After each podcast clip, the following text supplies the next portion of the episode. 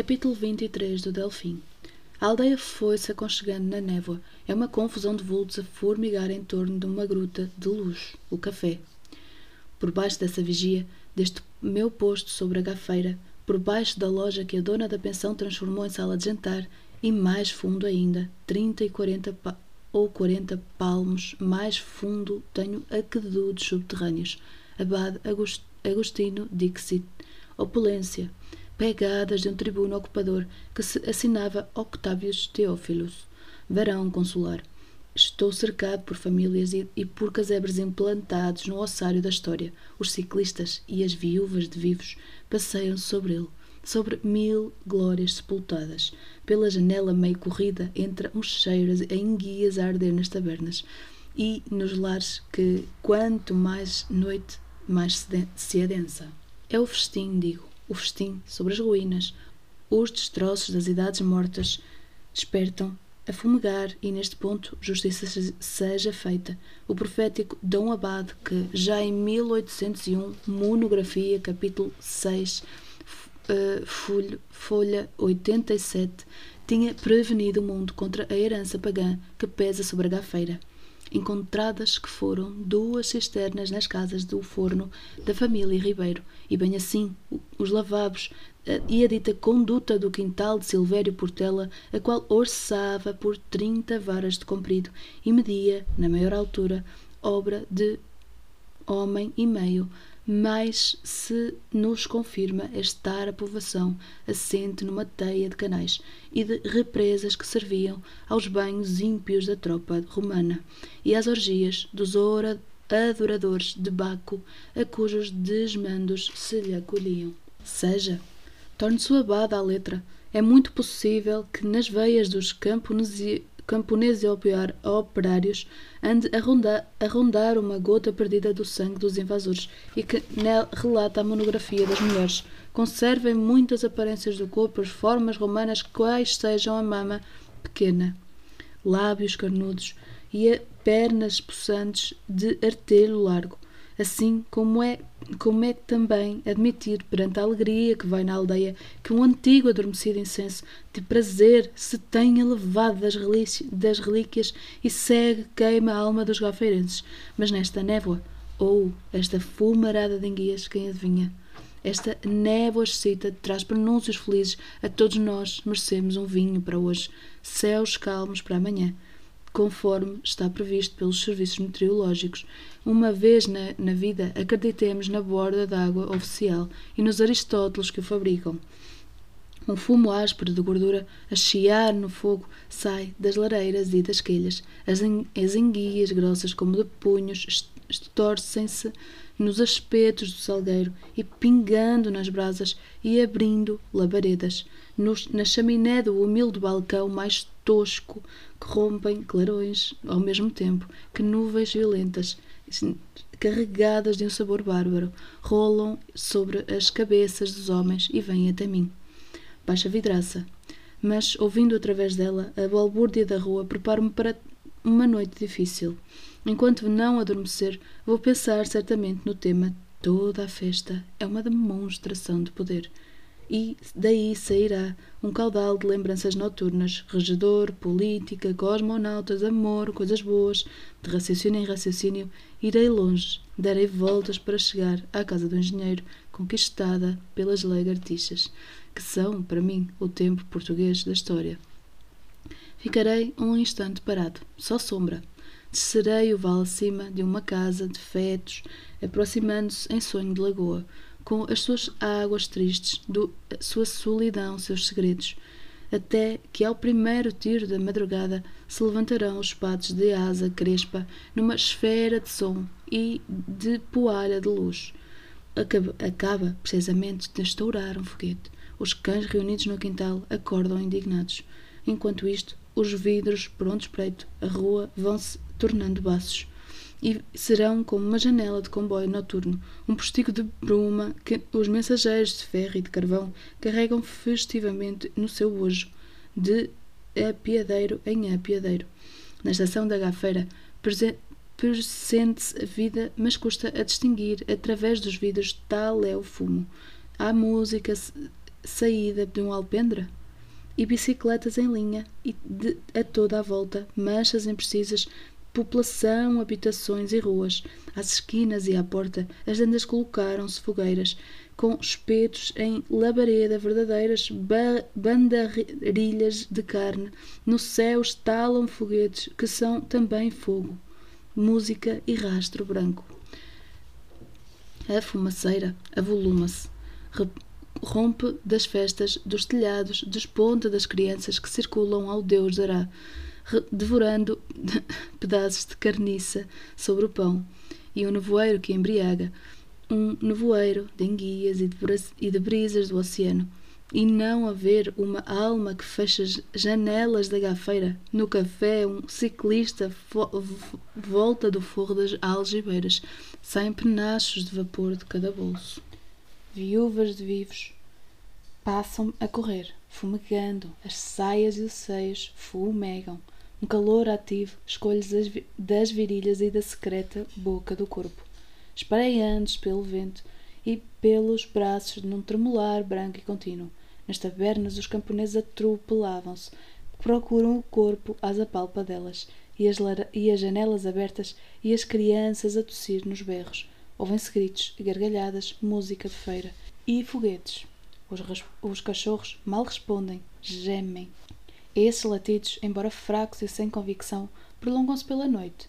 Vêm de algures, de dois cães em desespero, dois unicamente, que estarão numa clareira, o largo, vê-se logo, por, cercados por gente e por neblina. Há risos na assistência, e os animais, um macho e uma fêmea, arrastavam-se miseravelmente pegados um ao outro pelo sexo, o cão levando a cadela atrás, às arrecuas, parando agora à espera gemendo mais adiante, mas cada qual voltado para o seu lado, sem se olharem nem se sentirem aliados pela menor recordação do amor que estiveram a viver. Dois estranhos, dois corpos que se ignoram, que se encontram comprometidos por um nervo ex-tumescido, mais nada. O castigo da carne caiu sobre eles quando se julgam livres e cumprem-no. Andam ali, ligados, a debater-se e a gemer, mas também isso sem convicção. Os curiosos insultam necessariamente o velho a atirar-lhes terra e a persegui-los. E eles, de pescoços esticados, olhos estúpidos continuam impotentes na sua indignidade. No foguete, os latidos cresceram, transformaram-se em uivos e terminaram no bater de dentes extremiado de sons roucos, semelhantes às vozes humanas. Mas são os cães ainda na clareira. Desta vez estão desligados e parecem enormes. Sentados nos quartos traseiros, como leões de circo, escancaram as negras bocarras, suportando as fantasias de um domador que é, nem mais nem menos, o velho das lotarias. Ele, em pessoa, a torturar na praça pública dois mastins corpulentos. Monstros daquele tamanho só podem ser os lobos da Alsácia, do engenheiro, e são, não há de que duvidar. Lá está o Lorde, lá está a Maruja. O cauteleiro faz a sua oratória à assistência e demonstra, vai-se às feras e arranca-lhes mancheias de pelo. Aproveitem a hora da sorte, apregou enlouquecido com o pelo vêm agarradas tiras de carne a todo o comprimento dos lombos, que saem vivas a saltar e enroscam o braço do velho. Enguias, meus senhores, aproveitem a hora da sorte, anuncia, mostrando-as bem alto para que todos as apreciem. Depois puxa brutalmente essas cordas sangrentas que se envolveram nos, nos pulsos e brutalmente também lança-as para o chão, a monte Sempre que avança para fazer o seu número, Lorde e Maruja recebem-no de dentes aguçados, mas não vão além da ameaça porque se, porque se deixam descarnar em guia em guia. Urram! É tudo. Atiram aos, aos céus uns olhos a, a e não saem do mesmo sítio. Desfibrados, o esqueleto à mostra estão num largo de sangue, de onde se desprende uma renda de vapor semelhante à que se liberta nos, dos pântanos, e as unhas do velho andam por cima deles, reta, retalham-nos com puxões ansiosos. A vossa enguia, meus senhores, tirem a vossa enguia! No, nevoeiro, agora mais carregado com o fumo morno do sangue e com o bafo dos cães, soam campainhas. Uma banda toca o hino nacional. Capítulo 24 do Delfim O festim rematou com o hino nacional, transmitido pelo televisor do café em fecho de emissão, e com uma debandada de campainhas. Glim, glim, glim. Eram os camponeses operários a chamarem-se o amigo que estava na rua, dirigindo-se ao amigo que estava no balcão. Eram as crianças aproveitando uma aberta para porem o dedo curioso nas bicicletas desocupadas. Era, por fim, o baile das, para a para casa de dezenas de ciclistas a pedalarem um rastilho de música. Blim, blim, blim, blim, blim, blim. Levo a braseira para o corredor e meto-me na cama. Uma despedida com banda municipal e campainhas tocadas por mãos trabalhadoras, um delírio de, de enguias inspirado nos fumos, aromas e temperatura deste dia especial. Deixam uma amável recordação e convidam ao sono dos caçadores. Se o sono não falhar, ponho as minhas reservas e, se não aparecerem os inevitáveis hóspedes retardatários a baterem à porta às tantas da madrugada, para já estes lençóis cheiram a fumo, de cantila à cabeceira e caderno de apontamentos na mão, ponho-me a ler. Uma golada rija, duas ou três linhas passadas a correr, e saltam-me entre duas páginas um criado a farejar. Olá? Não o conheço de parte nenhuma. Não, per, não o perco de vista e de nota em nota, percorrendo a caligrafia miúda que é o mato rasteiro por onde ele vai de rabo alçado a minar, a fugir, a estacar de orelha fita. Descubro de quem se trata uma, a uma certa e determinada passagem. Citando Bergson. Tenho eu escrito no caderno pior tarroso exemplificou-me as virtudes do instinto num criado que teve em tempos sustentando que preferia caçar com ele de, de salto do que levar o melhor perdigueiro. Sigo o homenzinho, recapitulando a extraordinária percepção do perigo, a dedicação e a engenhosidade que deu provas, e que são qualidades tanto mais sólidas quanto mais elementar for o tipo de inteligência. E mantendo-me no encalço do criado, choco-me com o prior. Paro a relembrá-lo. Em cima de um apontamento que se segue nesta página, vem a caçadeira aperrada e samarra de pele de lontra. É um cura enxertado nos romances de Camilo. O quarto serve de escritório, bula papal emoldurada na parede, pilhas de jornais, de jornais a um canto, Novidades: o apostolado do Correio da Comarca, a história de Portugal de Pinheiro de Chagas em dois volumes, sobretudo nu, sem tapetes, cheiro a maçãs por toda a casa, a samarra de pele de lontra e a biografia do, da conversação de Voltaire. Coitado do prior, que velho e inválido ainda quis pôr nome ao lado das 90, dos 98. Ao lado? Não, à frente é que devia ser porque tem a experiência dos atiradores que se, corrija, que se corrigiram compensando os defeitos da idade, à frente, repito, e num lugar de honra. Até uma cadeira de entrevado está com os 98, sonhando talvez com algum dos milagres com que sonham os caçadores que nunca desistem. E essa coragem desculpa-lhe a famosa teoria do instinto dos criados perdigueiros e outras. Por mim é mais do que suficiente. Absolve-o. Não assina o match com o Padre Novo. Não lhe, telha, não lê Teilhard de Chardin e terá uma fé exigente. É, no entanto, um generoso caçador. Mais uma golada do cantil. Ma mais leitura. Não vai mal. Esta página tem o um título Relação e pelo tom desconfio que a copiei de uns papéis guardados no Tratado das Aves, que pertenceu a Tomás, o nono avô de Tomás Manuel. Encontrei muitos repartidos pelo livro, rascunhos de escrituras, adivinhas em verso, receitas de ungentes, orçamentos e despesas, tudo apontado a tinta barrenta por um, por um aparo de lavrador, desabituado e áspero como uma roda de esporas a soltrar. Hoje, dia da feira de agosto de 1861, ajustei-me para servir por um ano o Tiago, filho de Maria Canaças, ganhando o seguinte: 20 alqueires de trigo e 14 e, 14 e 400 reis. Recebeu hoje, dia 25 de agosto, para umas calças, 900 reis. Idem a, do, a 17 do mesmo mês para cigarros e um alqueire de cal, 300 contos. Idem a 20 do mesmo mês para tabaco e barba, 180 contos. Idem a 21 do mesmo mês um conto e cem reis para solas e vestido e um lenço para a mulher. Idem a 22 do mesmo mês para tabaco e uma vara de pano cru. 80 contos no dia 24, dois alqueires de, trigo e 140 contos. Também nesta data recebeu a soldada do irmão Joaquim, 400 contos. Nota a, a minha nota minha à margem administração paternalista vestuário, recreio, alimentação fornecidos diariamente com o método de controle de dependência. Lembra-me um engenheiro a pontificar. Vinho por medida, rédea curta e porrada na garupa.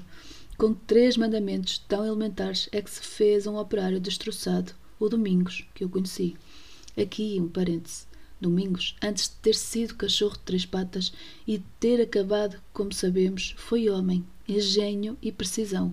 Viu tratar o carro do engenheiro, o rosto magro e o nariz sensível comandavam a certeza dos movimentos, enquanto que a mão agia sol solta, como se pensasse. Abra a boca, dissera ele, aproximando-se aproximando do jaguar para lhe abrir o capô. E como se não fosse obedecido, não o forçou. Estendeu um pedaço de arame, sondou o gancho do fecho para soltar, mas nada feito. Havia ali um capricho que era preciso tornear. Decidiu e os jaguares eram cheios de caprichos, como nenhuns. Recu recuou dois passos, talvez para o olhar melhor e estudar a maneira de o convencer. Os faróis de jaguar alojavam-se rasgados e frios num focinho chato e feroz, focinho de tubarão. Deu-lhe a cã e brã. Suspirou, acenando a com a cabeça e sem deixar de estudar. Depois, mais alto, o para o engenheiro, está a precisar de uma mola nova. Voltou ao carro pôs-se a apalpar o dorso metálico com a única mão, correndo desde os guelras dos ventiladores ao traço da boca do capô, à procura do ponto justo da ferida, do defeito ou da entorse que impediram a articulação. Calcava suavemente com o coto do braço, ao mesmo tempo que, com o estilete de arame, tentava desprender o fecho, e não o conseguindo, recomeçava a deslizar subtil, como se a mão, pela maneira como as pressões lhe respondiam, fosse um ouvido astuto a sondar uma pele rija e esmaltada. Vamos! murmurava. Dava a impressão de o aconselhar de querer pôr fim à teimosia sem sentido. Tomás Manuel tocou-lhe no braço. Repara! E então teve o tal comentário que em que considerava a precisão como uma forma apurada de instinto, um sexto sentido ou coisa parecida. A mão persecutora continuava a explorar. Da varanda, eu e o, engen o engenheiro e Maria das Mercês acompanhávamo-lo nas avanças, nos rodeios, nas hesitações, para atingirem a cartilagem, o nó ou o nervo decisivo. As maxilas soltaram-se a boca do grande esqualo abriu-se à luz do dia, deixando à mostra um ventre de tubos e tendões de aço onde um mestiço mergulhou. Jonas e o seu mundo privado, pensei. Domingos viu o distribuidor, alongou-se pelo cérebro de delicados filamentos, desligou, desligou as velas, mas aí o jaguar respondeu-lhe com uma faísca e saltou imediatamente. O quê? Tu mordes? e, sorri, e sorriu para nós, cá para cima. Sabia falar às coisas e aos animais. Era o seu cordão, condão.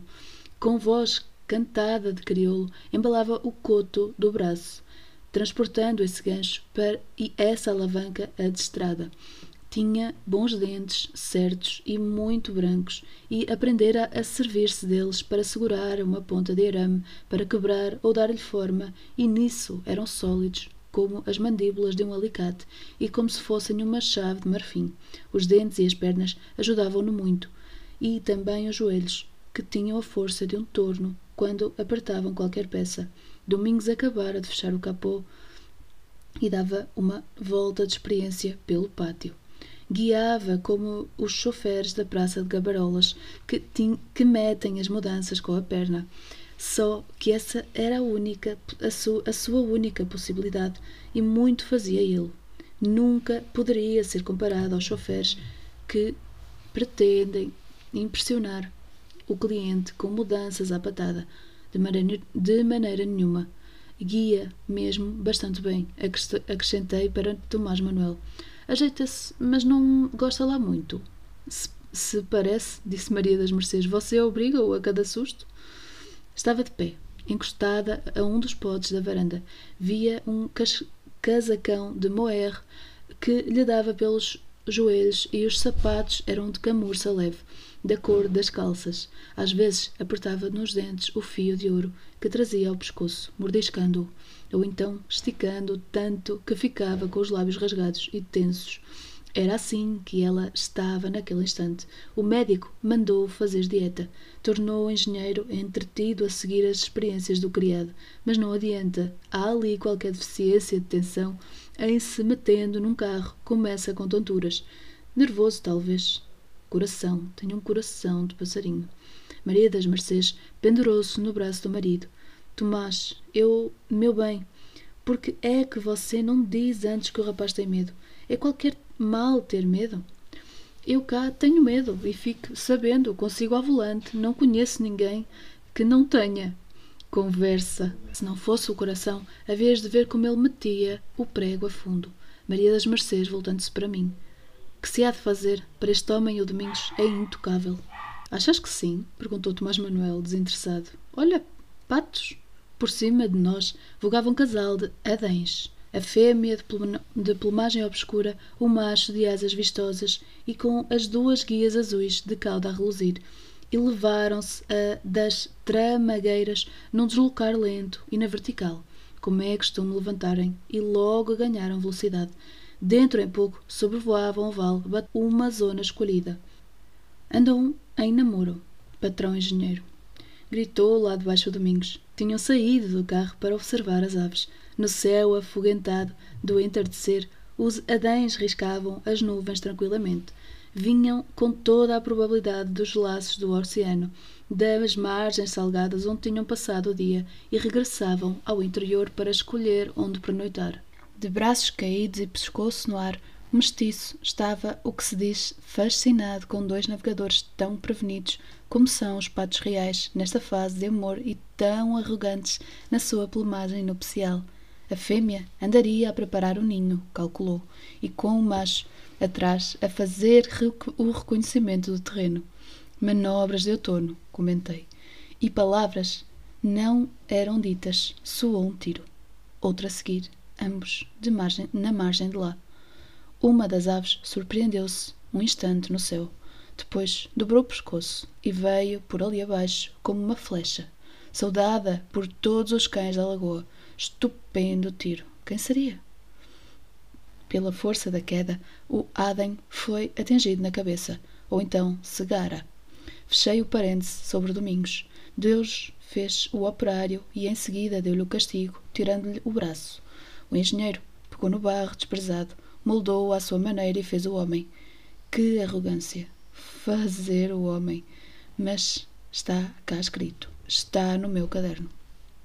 E assim, o Domingos foi renascendo da miséria do seu corpo, como diria um narrador patriarcal, e o corpo fez-se sábio e visado, ganhando a destreza, utilidade, lugar humano, e para a inquietação de Maria das Mercês, foi-se ajustando à sombra do amo, absorvendo-a como a água que brota das fragas e se encaminha para o destino da mão que a descobriu.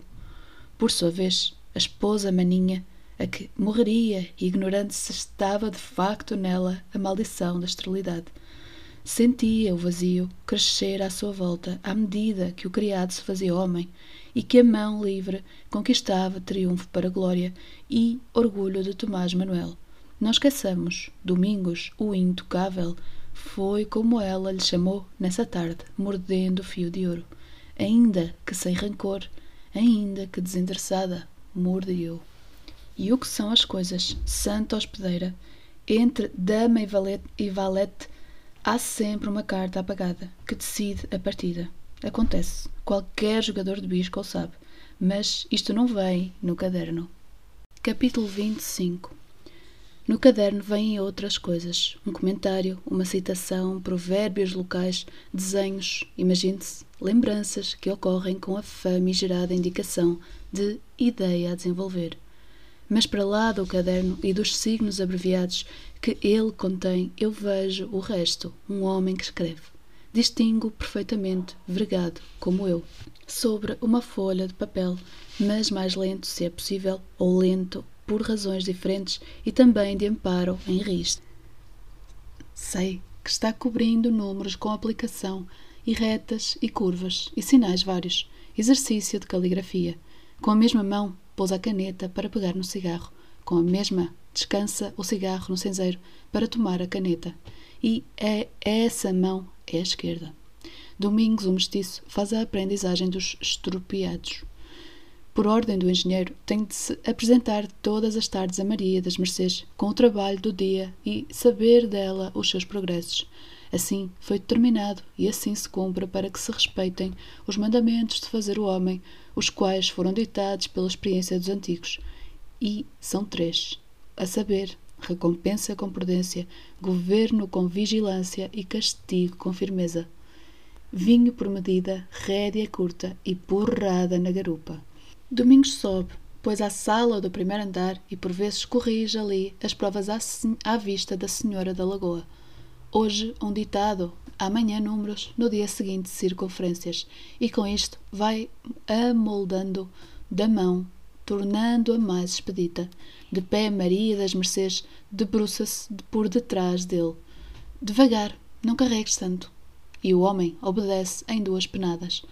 Toma tal gosto pela escrita, que maravilha. Formidável, diz a patroa, quase esquecida de que está a afeiçoar uma, uma sombra do marido.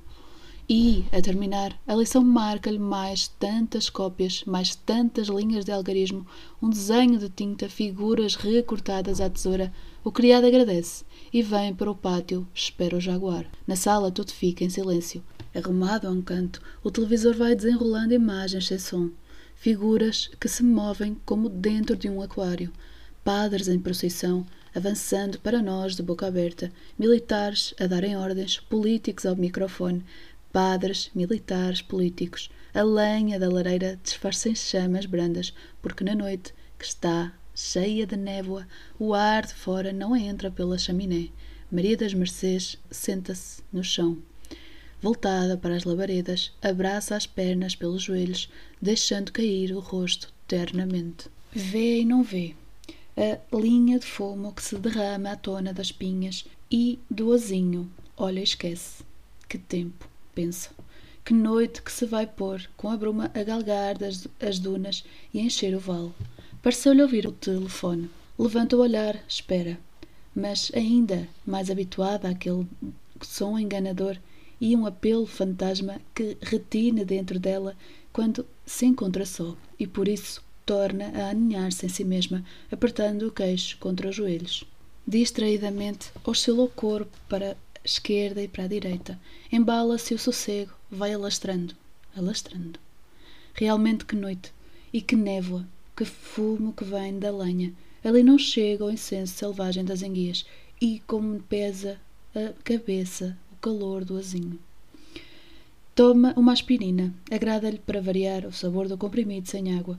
Sentindo o pó desfazer-se na saliva, absorvendo-a e secando-lhe a língua, até a tornar de uma aspereza sensível. O travo brando, cal e limões penetra lentamente, mas deixa de uma permanência na boca. Primeiro o ardor, a exaltação dos poros e das glândulas, depois o gosto morno do amido, que, quando concentrado, leva pão a levedar, sêmen, o resto que fica sobre a cama das longas horas de amor. O comprimido vai se dissolvendo. Maria das Mercês abre um número de Jour de la France e, de lápis em punho, começa a preencher um teste. Teste horoscope, teste jeunesse. Um assim. Quando menos espera, acha-se a desenhar bigodes e monóculos nas fotografias dos, dos modelos Jean Patou. A sala cheia de fumo, toda a casa cheira, cheira a fumo, e por certo, ela também. E os meus lençóis. E a razão está no nevoeiro que vem de lá de fora, invadindo os montes, tapando a chaminé da lareira. resolve abrir a janela, mas com a mão ainda no fecho, detém-se. Encontra-se frente a frente com a Maria das, com outra Maria das Mercês, em corpo, em corpo inteiro. Contempla essa mulher que enche o espelho negro de alto a baixo, quase interroga. Olá, diz-lhe em voz alta. Olá, digo-lhe daqui. E ela espreguiça-se, contraindo os braços e erguendo os punhos à altura dos ombros. Sente-se que em instantes mais viva e mais liberta. Suspende-se como está. Vê-se de seios erguidos, cotovelos recuados. Insiste. Nova pressão do peito dar. Abre-se um pequeno som nas articulações, estalando novo levantar da cabeça. O queixo apar aparece-lhe recuado, mais redondo. Apalpa-o com alguma curiosidade. Em seguida, a mão descai. Deixa-a escorregar pelo pescoço, avaliando a pele, os volumes, depois vai ao correr dos seios, errando pelas ancas e pelo ventre, que é discreto, apenas necessário. Tem a ossura sólida das mulheres, tipo Sagitário, segundo El Horoscope, professor Trinzitus. Signo mutável que predispõe ao repouso e ao ar livre, mas a presença benéfica de Júpiter não elimina nela alguns sinais indiscutíveis de Marte, seguramente por ter nascido muito próxima do escorpião, o que resulta com frequência em felizes associações. Seios opiniosos num tronco repousado, nariz determinado e audaz, num rosto contemplativo, são oposições características das mulheres deste signo de fogo que governa sobretudo a região das coxas, e Maria das Mercês não desmente a regra. Tateia o ventre, as pernas, demora-se no vinco do, do slip, ali onde se delimita uma rebelde areal que se alteia gentilmente recoberto e um tanto agreste de toque, e desse promontório breve, rosa negra, de uma eriçada partem dois rios irmãos, que são as pernas em livre, consciente harmonia. Tais hastes demonstram as vidraças, têm o deslizar contenso da luz ao outonal. Sendo firmes e bem definidas, iluminam, envolvendo e são amáveis, porém sucintas. Sem retórica, classifico-as eu, recordando-me do antigo do artigo de, de, de fundo jornal que li ao jantar. Maria das Mercês compara-se ao rosto com o rosto. Põe-se a três quartos, a olhar por cima do ombro, surpreendendo o horizontal dorsal. Aperta a cintura, roda. Em seguida, começa a levantar uma perna, esticando-a como fazem as bailarinas. Eleva mais, mais e mais, mas perde o equilíbrio e vai cair no chão. Fundo do maple, ao pé da mesinha dos cigarros. Caiu e ficou olhando, olhando. No televisor aquário lampejam imagens de claro e escuro, sucedem-se num rolar contínuo e chegam e vão e espal ou espalmam-se no vidro abaulado, enfrentando a objetiva e abrindo o fecho a boca e, e fechando a boca. Estúpido mundo, quando fala sem voz. O relógio de porcelana trabalha ou não. É impossível ouvi-lo, abafado na, na redonda de cristal e se trabalha, perde o seu tempo. Ninguém lhe liga nenhuma. Um corujão sopra no arvoredo. Detestáveis criaturas, os corujões, detestáveis coveiros da noite, não são? Alongando o braço, podem alcançar os cigarros e a boquilha. Maria das Mercês fica estirada ao comprido. Não se mexe durante muito tempo. É capaz de se manter assim uma eternidade, deitada e, e e de pernas penduradas no braço do Maple, está voltada para as traves do teto onde se reflete o brilho da lareira. São grossíssimas e envernizadas, feitas de patriarcais touros de carvalho e guarnecidas de cravos de ferro. Que peso não sustentarão as paredes e que confiança saberem-se cobertas por troncos tão imperiosos. Maria das Mercês apontou cigarro para eles, morde a boquilha, as mãos repousam sobre o vinco do slip. Ali, junto desse contorno de rendas de nylon que ela afaga por cima do tecido das calças. A pele lisa das coxas tem um toque mais precioso de um corpo de mulher. É lisa, sim, mas com o interior de uma casca de ostra. Surpreende de suavidade e irradiada em mil subtilezas de tato.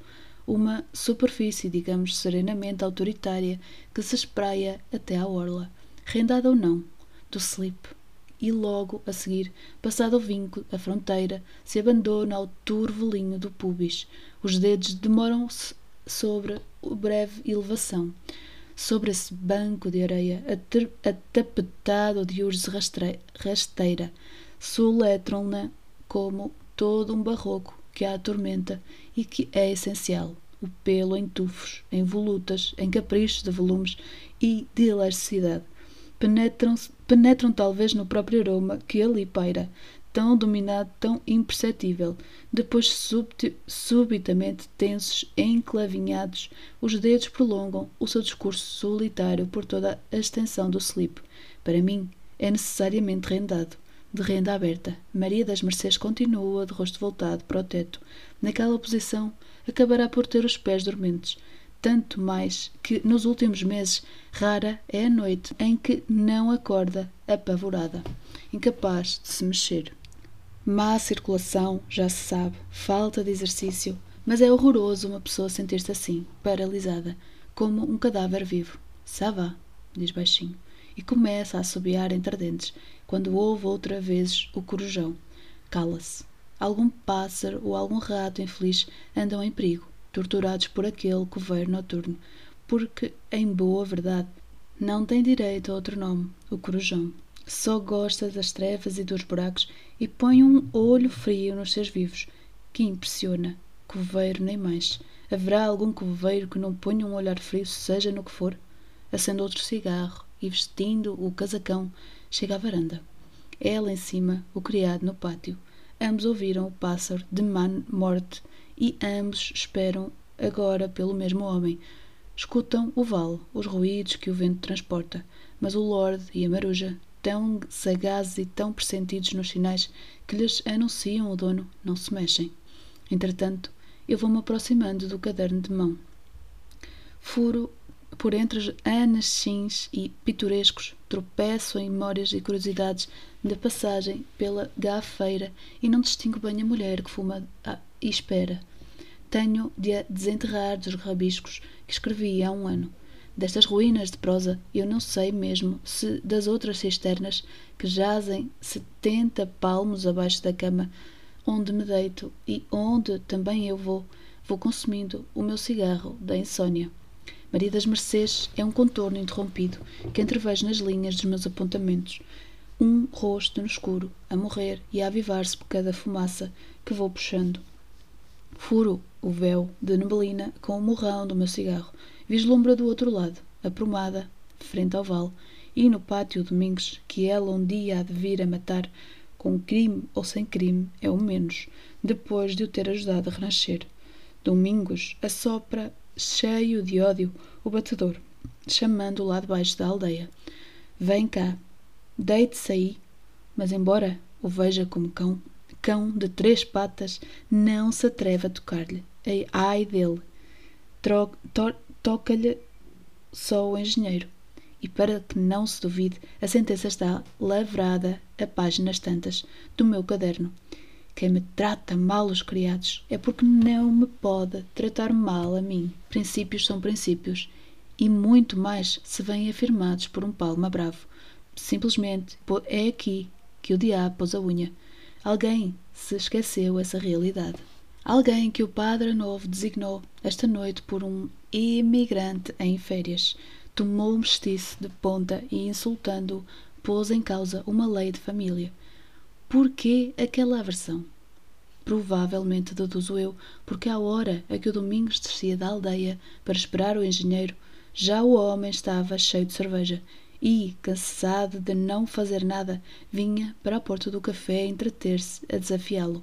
Provavelmente, também, porque, como interpretava o dono do estabelecimento, o imigrante trabalhava na América, e na América, tanto quanto o comerciante lera e ouvia, a gente de cor não tem sequer direito à sombra do corpo, logo o tal ódio ao mestiço. Mas Maria das Mercês, lá do alto da varanda, não quis saber de, de explicações, cortou o mal pela raiz. De agora em diante, Domingos, não tornas a ir esperar o senhor engenheiro. O criado baixou a cabeça. orgulhoso, tinha-lhe chamado o Padre Novo e não, exager, e não exagerara. Mas quem não se sente não é filho de boa gente, diria Tomás Manuel, ditando-me mais uma regra neste caderno, e pela última vez, todo aquele que lhe ofendesse a, a casa tinha de o pagar e o atrevimento, como de resto se depreendia já há muito das minhas notas ano, do ano passado. Ressentido, o Domingos veio para o pátio e assim continuava a ser a primeira pessoa a receber o engenheiro. Uma tarde estava ele ao portão, a senhora na varanda, chega o jaguar disparado, disparado e salta lá de dentro Tomás Manuel de punhos estendidos. Capado! Deixe, deixar-te abandalhar por uma safardana daqueles. Vinha de ajustar contas com o imigrante. Agora era uma a vez do criado filando-o pelo pescoço, atravessa com ele o jato faróis, esbofeteia-o, cospe-lhe insultos em cima de insultos. As palavras aumentam-lhe a ira e, espumar de raiva, desflecha-se um soco nos queixos. Larguem-me! Urra! Cortando caminho a Aninhas e, o, e ao moço da lavoura que, co, que correram em socorro de Domingos. O infeliz roda, entontecido, segura o coto do braço a tapar o rosto, anda aos bordos. Depois verga-se-lhe uma perna, verga-se-lhe outra e estela-se no lajedo. Cego, Tomás Manuel corre ao pátio, deita abaixo o que encontra pela frente, assopra como um danado. Por fim, apanha um cabo de forquilha, vai-se ao monte da miséria e estava no chão, e mete-lhe à força das unhas. Defende, capado de um coirão! Defende! Ou acabo contigo aqui, aí mesmo! Joelho em terra, cara em sangue, em sangue, a oscilar à luz dos faróis, o outro tenta endireitar-se. Velha e moço tre tremem de pavor. A criada nova foge, a chorar. Agarrando o cajado, firmando-se nele como um desespero, Domingos começa a levantar-se, mas os dedos escorregam-lhe. As pernas negam-se. As pernas estão ocas, moles, e o homem, num último esticão, demora-se por inteiro em cima das pedras. O engenheiro fecha os olhos. Por amor de Deus, defende-te. Era uma voz trêmula, uma súplica lançada de dentes cerrados. Nada. Domingos nem estremece. Estendido por terra, deita para longe um olhar cheio de tristeza e serenidade. Do alto da escadaria, Maria das Mercês tem estado a presenciar tudo sem nenhuma palavra. Ela, estranhamente calma e silenciosa, o marido lá embaixo, com o corpo do criado aos pés, vê-o pálido, devastado pela luz dos faróis e de braços corridos, e sabe que ele está à espera do, do movimento, do menor sinal de Domingos que lhe faça descarregar a fúria. Passa um minuto, passam dois, e o mestiço não se mexe. Então, num rompante, Tomás Manuel dá meia volta, deita as mãos à cara bru brutalmente e desaparece. Foge, quase foge, escadas acima, doido para se livrar daquele farrapo nojento. Quando atravessa o patamar, Maria das Mercês recua discretamente para lhe dar passagem. Não lhe toca, não lhe diz nada. Parada entre a porta, deixa-o só na sala, espaçando no maple. Daí, a algum tempo, vai ao quarto buscar as chinelas e calça-las. Traz-lhe a bolsa de cachimbo, serve-lhe um whisky senta-se ao lado dele. Depois de um bom de um pedaço depois, começa a puxá-lo para si, acariciando-lhe as mãos, o cabelo, o rosto frio e carregado. Amor pequenino, segreda-lhe, apertando-o muito contra o seio. Meu querido, meu grande amor pequenino, como se cantasse, como se cantasse.